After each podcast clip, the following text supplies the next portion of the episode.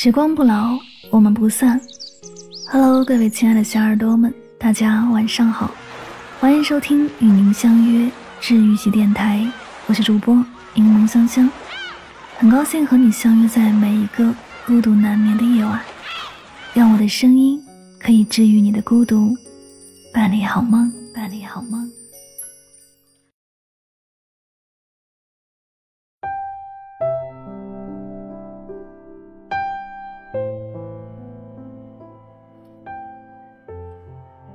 和男朋友合租前，我一个人在北京独居了三年。菜市场三块钱一把的青菜，一顿吃不完，等再想吃的时候就已经放坏了。因为怕被对面的人看到我是独居，客厅的纱帘很少长时间打开。我妈总嘱咐我，人在外地要与人为善，要注意安全，要好好吃饭。所以，当男朋友提出一起合租的想法后，我几乎没怎么思考。就答应了，和他住在一起能解决我妈担忧的所有问题。后来我才意识到，是我小看了这件事的复杂性。我只想到我们住在一起的好处，却忽略了两个二十多岁、有自己独立人格和生活习惯的人，被突然放在一个空间内，要花多少时间和精力去磨合和适应彼此。合租没过多久。我就开始觉得我缺乏独立的空间，后来我们之间出现了很多鸡毛蒜皮的问题，比如他喜欢晚睡，睡前一定要洗澡，而我喜欢早睡，厕所里的水声稀里哗啦，我越听越清醒。他总是记不住家里有什么东西，只会转头问我卫生纸在哪里，酱油还有新的吗？一次两次可以，可次数多了，我就容易不耐烦。这些事情拎出来，哪一件都算不上什么，但只要足够多、足够细碎，就会有压垮人的那一天。独居的时候，一个人可以有自己的生活习惯，想几点睡觉和起床都由自己安排，想在厕所唱歌也可以口无遮拦。同居后，另一个人侵占、挤压着你的时间和空间，两个人各自为营，拉锯着关于生活的种种。看谁先投降认输，或者妥协让步。想起没有恋爱前的潇洒快活，想起我没有合租前的甜蜜氛围，我曾一度后悔这个决定。后来周末，我总是跑去另一个独居朋友的家里待着，借着看朋友的名义让自己喘口气。我俩在家开着音响喝酒，他对我说：“是不是一个人也挺爽的？只要有钱、有朋友、有自由。”有没有另一半其实都无妨。我在当时急切的想拥有自己空间的状态下，很难不认同。但我没分手，也没有恢复独居，可能是逐渐习惯了彼此的存在，适应了对方的习惯，相处也慢慢顺畅了很多。偶尔有被对方气得不行的时候，吵几句也就过去了。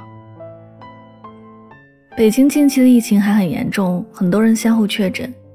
一周前，他下楼做核酸。第二天就确诊了，我在心里闪过一丝埋怨，想着两个人在一起到底是风险比一个人大，我可能要被他连累。他确诊两天后，我也出现了咳嗽、发烧的症状，两个都不健康的人，一个在卧室，一个在客厅躺着养病。我发烧最严重的那个晚上，昏昏沉沉的睡不好，卧室门留着一道缝儿，客厅的光从外面透进来，没什么动静。我怕吵着他睡觉，即便没睡着，也躺在床上一动不动。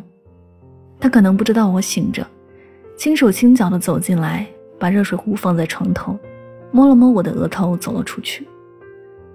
我想逗逗他，于是一直在装睡。听他进了洗手间，一阵水声后，他又进了屋，打算把热毛巾小心翼翼地盖在我的额头上。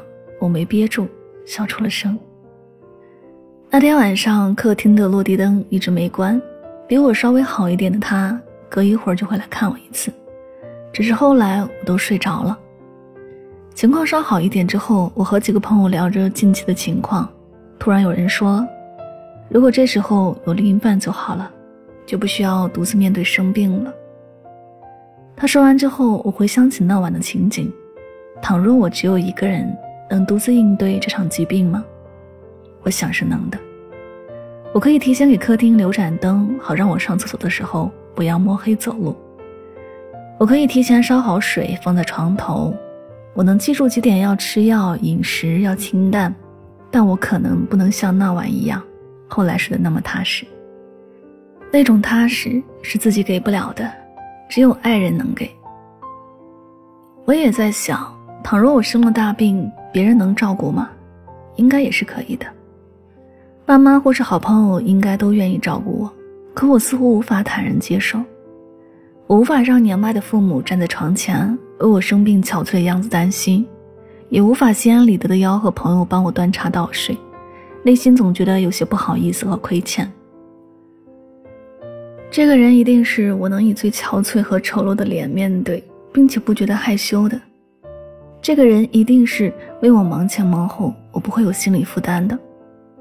这个人一定是我足够放心和踏实的。想到他在我身边，就能让我更有力气去对抗疾病的。这个人不会是父母和朋友，一定是爱人。经过这次确诊，我似乎开始重新定义伴侣的意义。他未必是你开心时最好的玩伴，也不一定能成为你的知己，但他一定是低谷或深渊中毫不犹豫走向你的人，是你敢把所有的软肋和不堪和盘托出又不会有负担的人。他会拉起你走出黑暗，他似乎能治好你的病。我还没彻底好利索，但我没那么恐惧新冠了。谢谢我的爱人。近期疫情反复，希望我们的听友都能够平安健康，别害怕新冠，其实没那么可怕。这里是与您相约最暖时光，我是主播香香，感谢你的聆听。经历了一些事情和生活的不顺之后，你才会发现，一个好的恋人能治愈人生一半的不安。你会意识到，那些所谓的大风大浪，在两个人面前也不过如此。